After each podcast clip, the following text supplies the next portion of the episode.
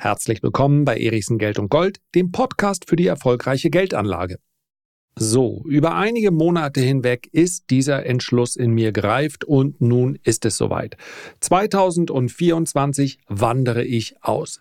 Zwar nur mental, aber dennoch mit hoffentlich einschneidenden Veränderungen. Wer sich von einer Podcast-Folge, in der ich über einen guten Vorsatz für das kommende Jahr sprechen möchte, nicht belästigt fühlt, der kann sie sich jetzt gerne anhören. Legen wir los. So, hier im Podcast spreche ich in der Regel über die Geldanlage und hier gibt es selbstverständlich universal gültige Gesetze. Wenn man die befolgt, dann ist der Erfolg sehr viel wahrscheinlicher und es gibt andere Dinge, die man tun kann, um diesen Erfolg zu sabotieren. Da gibt es auch nicht allzu viele Diskussionen drumherum. Das alles lässt sich ganz gut messen. Darüber spreche ich regelmäßig und ich freue mich über das positive Feedback auch in diesem Jahr 2023. Das ist aber auch genau die Jahreszeit, in der man ja so hin und wieder Vorsätze für das neue Jahr formuliert. Und bevor ich das jetzt gleich mache, mit einem glasklaren Fazit im Übrigen, möchte ich aber darauf hinweisen, es handelt sich hier nur um meinen Standpunkt.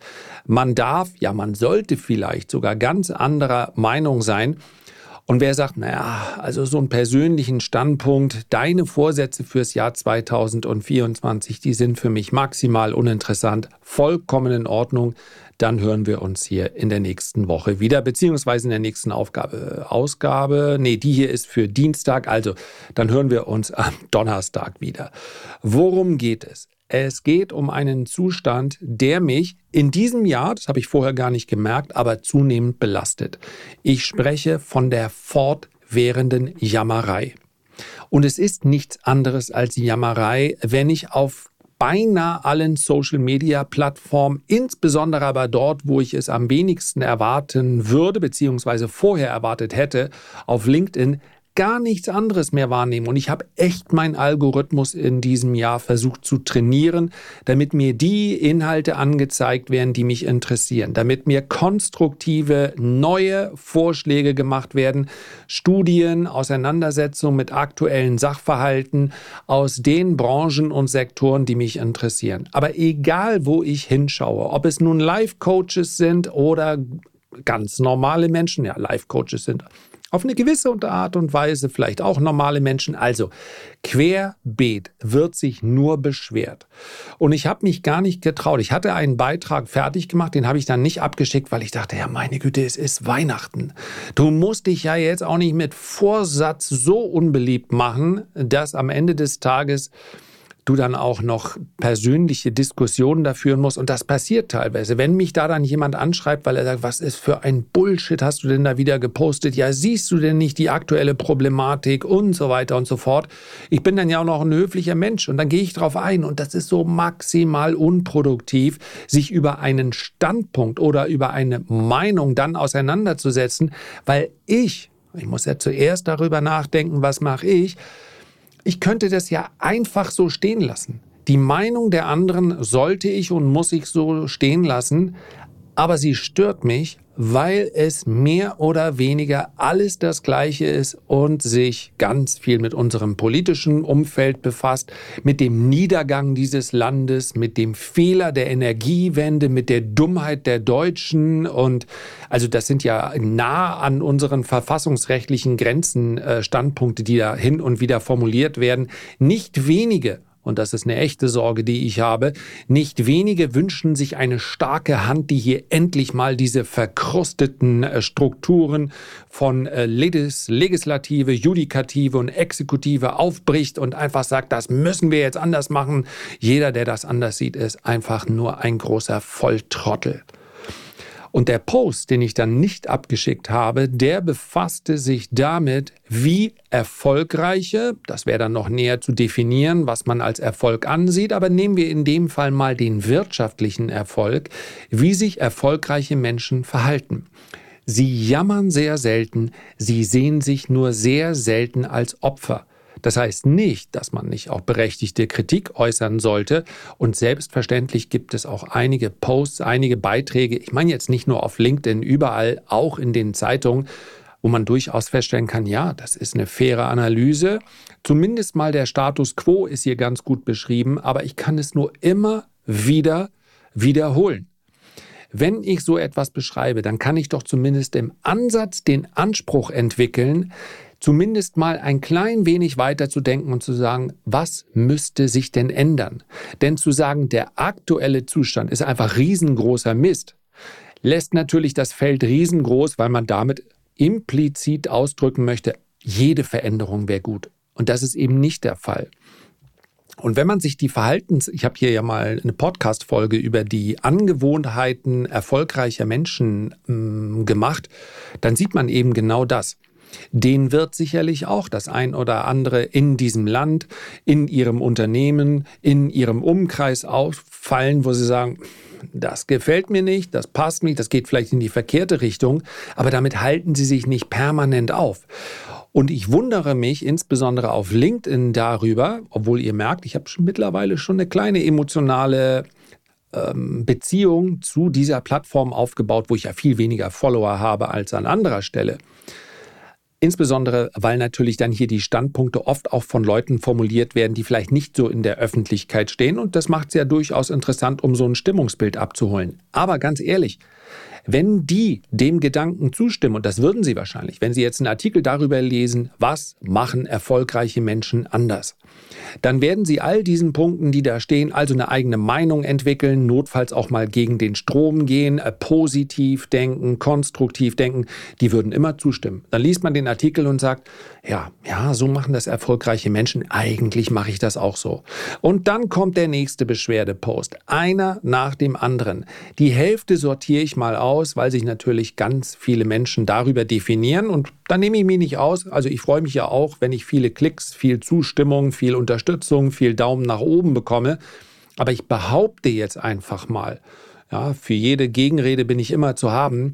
Ich versuche das konstruktiv zu beschreiben. Wenn es um Probleme geht, dann gibt es von mir meist ein Fazit, was ich also denke, woher das Problem rührt, wohin sich das entwickeln könnte. Und zu ganz vielen Dingen äußere ich mich natürlich auch schlicht und einfach deshalb nicht, weil ich keine Ahnung davon habe. Und diese Art der permanenten Beschwerde, das ist kein globales Phänomen. Wir haben es hier zum einen natürlich, wenn man sich diesen Glücksindex anschaut, also die, wo sind die Menschen am zufriedensten, dann sehen wir hier sehr viele Länder in Skandinavien, von 2017 bis 2019 waren die fünf Länder an der Spitze Finnland, Dänemark, die Schweiz, Island und Norwegen. Außerhalb Europas finden diese Umfragen in der Art und Weise häufig auch deshalb nicht statt, weil die Menschen eine andere Erwartungshaltung haben. Dieses Gefühl des Glücklichseins ist ja eigentlich ein Ausschlag in eine gewisse Richtung. Der Normalzustand ist ja nicht Glück, so wie ich das definiere, sondern vielleicht Ausgeglichenheit oder Zufriedenheit. Den Anspruch, tatsächlich immer glücklich zu sein, den kann ja niemand erfüllen. Ja, wenn man sich zu häufig äh, in bestimmten Medien aufhält, dann ist das gerade für junge Menschen vielleicht gefährlich, weil sie sagen, naja, da auf Instagram sehe ich eigentlich nur junge, gut aussehende Menschen und der ganze Tag verläuft so wie in einem Werbespot.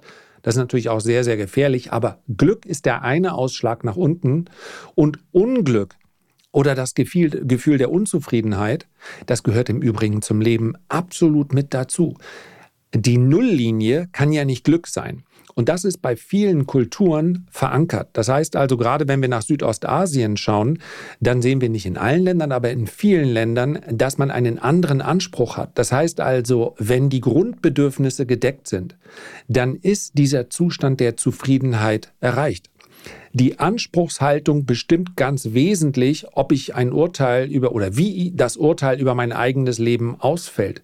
Wenn ich den Anspruch habe, so wie ein Instagrammer aus der Fitnessbranche mein ganzes Leben lang, also eigentlich ich trainiere und ich esse das Richtige und ich denke das Richtige und mein Leben ist total happy, dann wird es relativ schwer. Und das hat jetzt gar nichts mit Fitness zu tun. Ihr wisst, glaube ich, genau, was ich sagen möchte.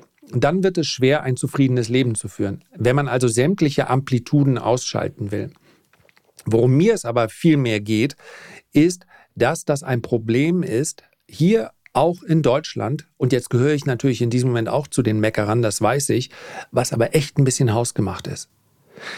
Die allermeisten privaten Gespräche, die ich so führe, gehen eher in die Richtung, naja, uns geht es ja eigentlich gut, dann kommt eine Gedankenpause, aber das kann nicht mehr lange gut gehen. Die Dinge, oh, und was hier alles verkehrt läuft in der Politik.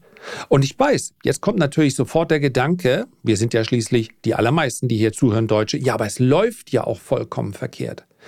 Aber ist es das wert, dass ich mein aktuell, aktuelles Leben, meine Umstände, die ich vielleicht zumindest mal als zufriedenstellend wahrnehme, dann permanent versuche anzupassen und dieses Unglück, dieses Gefühl, die Dinge werden schlechter, dann Teil meines Lebens werden lasse? Das ist es für mich nicht. Natürlich könnte man an dieser Stelle auch der Politik einen Vorwurf machen. Ja, ich glaube, ein Problem ist, dass ganz viele Menschen den Eindruck haben, sie werden hier nicht für voll genommen. Und das ist ein Vorwurf, den ich unterstreichen kann, den man im Übrigen auch ja belegen kann durch Umfragen. Ich kann mich an eine Situation erinnern, ist schon ein bisschen älter her, also die müssen dann schon mindestens in meinem Alter sein, um sich dran zu erinnern. Gerhard Stoltenberg war Ministerpräsident in Schleswig-Holstein, deswegen ist es mir ein Begriff, und er war auch Verteidigungsminister, müsste Ende der 80er, äh, irgendwas zwischen 89, 93 in der Legislaturperiode. So. Und mich hat ein Freund von mir äh, mitgenommen zu einem Treffen der Jungen Union in Kiel, damals im Landeshaus. Und da kam dann Gerhard Stoltenberg vorbei. Wie alt war ich? Müsste ich da gewesen sein? 19, 20 Jahre alt. Also mir wurden äh, Schnittchen und Kaffee versprochen. Also ich gesagt, ja gut, dann fahre ich mal hin. Und dann standen wir da und es waren relativ wenige. Ich dachte, das ist so ein Empfang, wo 100 äh, Leute kommen, also die Vertreter der Jungen Union und dann ein paar, die angeworben werden sollen. Aber tatsächlich war der Kreis sehr viel kleiner. Er war so klein, dass Gerhard Stoltenberg also auf mich zukam und sagte, äh, junger Mann und so weiter, wir freuen uns. Er hat gar nichts weiter gesagt. Er hat direkt angefangen zu reden, hat gesagt, junger Mann, wir freuen uns immer über Nachwuchskräfte äh, in der Jungen Union. Und da habe ich wahrheitsgemäß geantwortet. Nicht, dass ich nur wegen des Kaffees da bin und der, und der Schnittchen. Ich habe gesagt, äh, äh, ja, guten Tag, Herr Stoltenberg, aber ich bin gar nicht in der Jungen Union, ich bin kein Parteimitglied. Und dann ist er weitergegangen, hat freundlich gelächelt und hat nichts mehr gesagt. Und das ist für mich wesentlich ehrlicher. Das heißt, er hat mich mit Missachtung gestraft, nachdem offensichtlich war, dass ich eben kein Parteimitglied war und das ist vollkommen in Ordnung für mich. Ich habe mich damals nicht herabgewürdigt gefühlt. Ja, was mich gestört hätte, und das ist genau der Gedanke, den ich hier besprechen möchte, wenn er mir jetzt irgendetwas erzählt hätte von, wir Politiker nehmen die, oh, jetzt kommt's, Sorgen und Nöte der Menschen wahr. Ich weiß nicht, wer hier in der Beratung für diese Politiker und zwar aller Parteien tätig ist, diesen Satz noch zu sagen. Die, wir müssen die Sorgen und Nöte der Menschen ernst nehmen.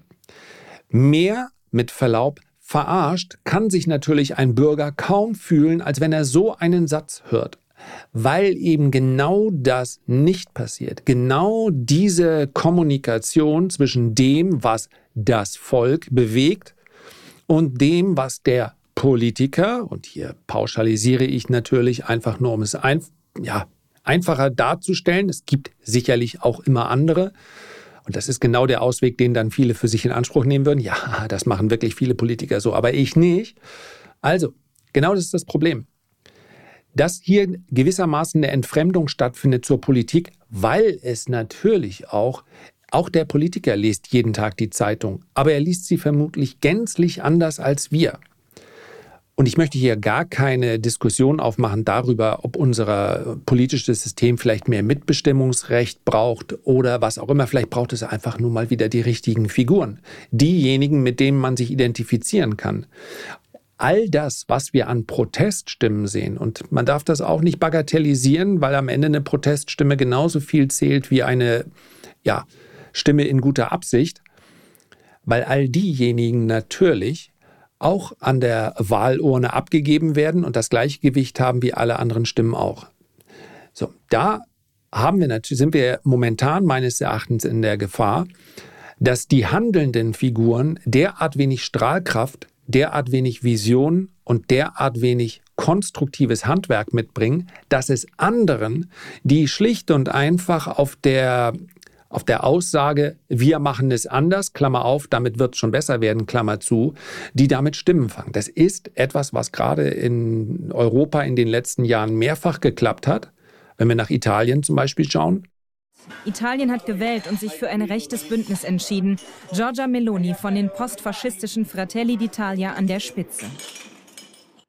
Ja, jetzt können wir vielleicht einigermaßen happy sein, dass äh, Frau Meloni zumindest außenpolitisch dann am Ende des Tages nicht ganz so drastisch reagiert hat, wie das einige erwartet haben. Also im Amt stellen sich dann glücklicherweise viele Dinge nochmal anders dar.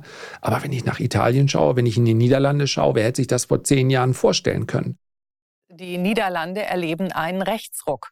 Bei der Parlamentswahl gestern bekam Rechtspopulist Geert Wilders mit Abstand die meisten Stimmen dass du letztlich mit recht radikalen Ansichten, die sich dann nochmal oft im Amt wieder etwas mäßigen zu unserem Glück, dass du damit Wahlen gewinnst. Das ist doch eine klare Sprache. Worum es mir aber geht, obwohl das nicht nur ein deutsches Phänomen ist, ist diese Art der Jammerkultur meines Erachtens durchaus ein deutsches Phänomen. Ich bin in den letzten Jahren ein bisschen rumgekommen das heißt, selbst in einem Land wie Italien, politisch alles andere als stabil. Wenn man sich anschaut, wie viele Parteien, wie viele Regierungswechsel, da hält ja kaum einer bis zum Schluss durch. Wenn man aber italienische Medien liest, das ist ja mittlerweile einfacher, weil man sich das Ganze auch übersetzen lassen kann, die Unzufriedenheit in einem Land wie Italien ist viel geringer und damit meine ich nicht die Unzufriedenheit mit der Politik. Auch dort winken die Leute ab und sagen, ach, das ist einfach ein Kasperle-Theater. Nur, es wird dann nicht gleichzeitig daraus abgeleitet, dass es mit diesem Land nur noch bergab gehen kann. Das heißt also, die Grundhaltung bleibt optimistisch. Und es gibt viele Länder, die nach vorne schauen und die durchaus das Gefühl haben, es verbessert sich. Unsere Umstände, unsere Chancen, all das verbessert sich. Und gewissermaßen, ich möchte jetzt nicht sagen, dass NLP, erinnert sich noch jemand, das war mal in den 90ern ziemlich äh, populär, dieses Neuro, neurolinguistische Programmieren, habe ich das, ich müsste, jetzt müsste im Hintergrund äh, googeln, ich mache das jetzt nicht, dass ich mich dann gleich korrigiere, NLP, äh, da, da, da, nicht das sektenartige NLP-Technik, neurolinguistisches Programmieren, ja, habe ich ja doch richtig gesagt, dann brauchst du ja nicht googeln. Also, im Sport ist das etwas, was ganz viele, einige machen es bewusst, einige machen es unbewusst. Du stellst dir also vor, was gleich passieren wird. Der Sportler stellt sich vor, wie er in den Korb dankt oder wie der Golfschlag liegt oder wie er diesen Freistoß tritt oder wie der Tennisspieler, wie er diesen Return spielen wird. Und durch dieses, im besten Fall natürlich, wie er das Ganze in perfekter Ausführung macht. Und dass das das Verhalten, das haben wir damals im Tennistraining äh, sehr häufig eingesetzt, nur dass wir dem keinen Namen gegeben hat, haben. Also wenn du dir vorstellst, was du gleich machen wirst, die Tätigkeit, die du dort ausführst. Das ist natürlich bei kurzfristigen, klar, zeitlich klar begrenzten Tätigkeiten etwas einfacher, als wenn man auf sein ganzes Leben schaut. Aber positiv in die Zukunft zu schauen, sich diese positiven Momente schon mal bildlich zu äh, erschaffen, Natürlich hat das einen Einfluss auf das, was dann passiert. Es gelingt dann nicht immer in der Ausprägung, in diesem, äh, in dieser 100 Prozent, in diesem 100 Prozent Bild, was man da gezeichnet hat. Aber natürlich ist das durch und durch etwas, was dein Leben verbessert, wenn du da mit einer positiven Einstellung rangehst. Und das ist etwas, was bei uns auch im Land auf eine gewisse Art und Weise zu einem jetzt nenne ich es mal Niedergang führen kann. Soweit sind wir ja noch nicht, auch wenn das der ein oder andere mm, hin und wieder mit seinen Aussagen suggeriert. Wenn also ein ganzes Volk das Gefühl hat, es geht abwärts, dann wird das natürlich das Verhalten von allen ändern. Ich werde vielleicht weniger konsumieren, ich werde, werde weniger investieren und das beginnt marginal. Aber ich glaube, dass so eine Stimmung eines ganzen Volkes am Ende des Tages auch beeinflusst, wohin sich etwas entwickelt. Und das hat immer so etwas Absolutes. Das und das wird passieren und das passiert aufgrund dessen. Da sucht man dann nach einfachen Lösungen. Also man hat ja hin und wieder das Gefühl, das ist jetzt maximal unreflektiert, was ich hier wiedergebe. Aber ansonsten möchte ich möchte nur den Grundgedanken transportieren. Man hat ja den Eindruck, Rot-Grün wurde gewählt, dann wurde die Energiewende beschlossen und seitdem befinden wir uns in einer Phase der Deindustrialisierung und die erneuerbaren Energien und der Ausstieg aus der Atomenergie sorgt dafür, dass dieses Land vor die Hunde geht.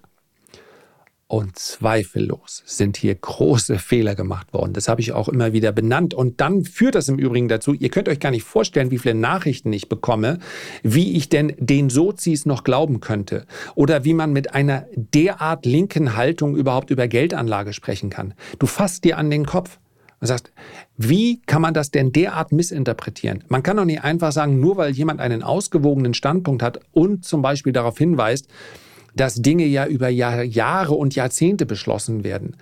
Da hilft natürlich auch nicht, wenn es Politiker gibt, die suggerieren, naja, wenn wir uns jetzt für Atomkraft entscheiden, dann können wir nächstes Jahr unser Energieproblem oder unser Stromproblem lösen. Also es ist einfach, einfach ich habe einen Beitrag ähm, geteilt, da ging es darum, dass die Kosten für regenerative Energien, da ging es, glaube ich, speziell um Solarenergie. Nein, es ging um, Entschuldigung, es ging um alle, also auch Wind, Photovoltaik und so weiter. Ja. Ähm, wie deutlich die gesunken sind und dieser Trend, ich glaube gar nicht, was das für ein Lack gibt.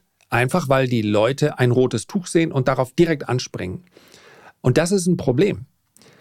Für wen ist das ein Problem? Und jetzt schließe ich den Kreis. Für mich. Weil ich, wenn man es jetzt am Stammtisch besprechen würde, dann, nee, das lasse ich jetzt mal weg, weil das beleidigend klingt. sorry, da muss ich mein eigenes gedankliches Skript, welches hier nur zum Teil vorhanden ist, muss ich gleich korrigieren. Also, ich möchte gerne, ich werde nicht beeinflussen können, ob die Menschen sich den ganzen Tag lang äh, beschweren. Ich werde auch nicht beeinflussen können, dass ich von zehn LinkedIn-Posts, die in meinem Algorithmus auftauchen, dass sich sieben bis acht davon damit beschäftigen, wie unser Land den Berg, äh, das, äh, ja, dem Untergang geweiht ist. Das werde ich nicht beeinflussen können. Das wäre arrogant. Ich kann allerdings beeinflussen, und das ist mein positiver Vorsatz für das Jahr 2024, inwieweit mich das tangiert. Das hat es jahrelang nicht, aber jetzt tut es das. Weil es mir schwerfällt, dann insbesondere in dieser direkten Kommunikation, wenn einfach jemand gar nicht mehr über seinen Standpunkt sprechen möchte und wenn es gar nicht mehr um das Inhaltliche geht, also wenn es gar nicht um die Frage geht, ja, wie sieht denn unsere Energieversorgung in 10 oder in 15 Jahren aus? Was wären denn die richtigen äh, Schritte? Und das gilt selbstverständlich auch für einige Teile der Geldanlage. Wenn ich dann darüber reden möchte, was man heute verändern könnte, um dann wahrzunehmen, wie sich die Dinge verändern, und du kannst das nicht mit einem 100%-Anspruch. Die Vorstellung, dass also beispielsweise die Einführung eines Volksentscheides dazu führen würde, dass bei uns alles besser würde, die ist zumindest mal mutig.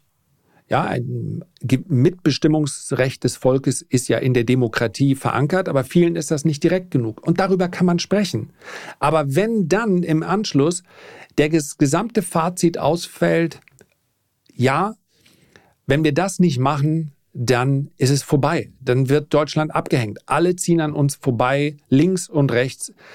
Das ist schlicht und einfach stark bagatellisierend und das führt zu nichts.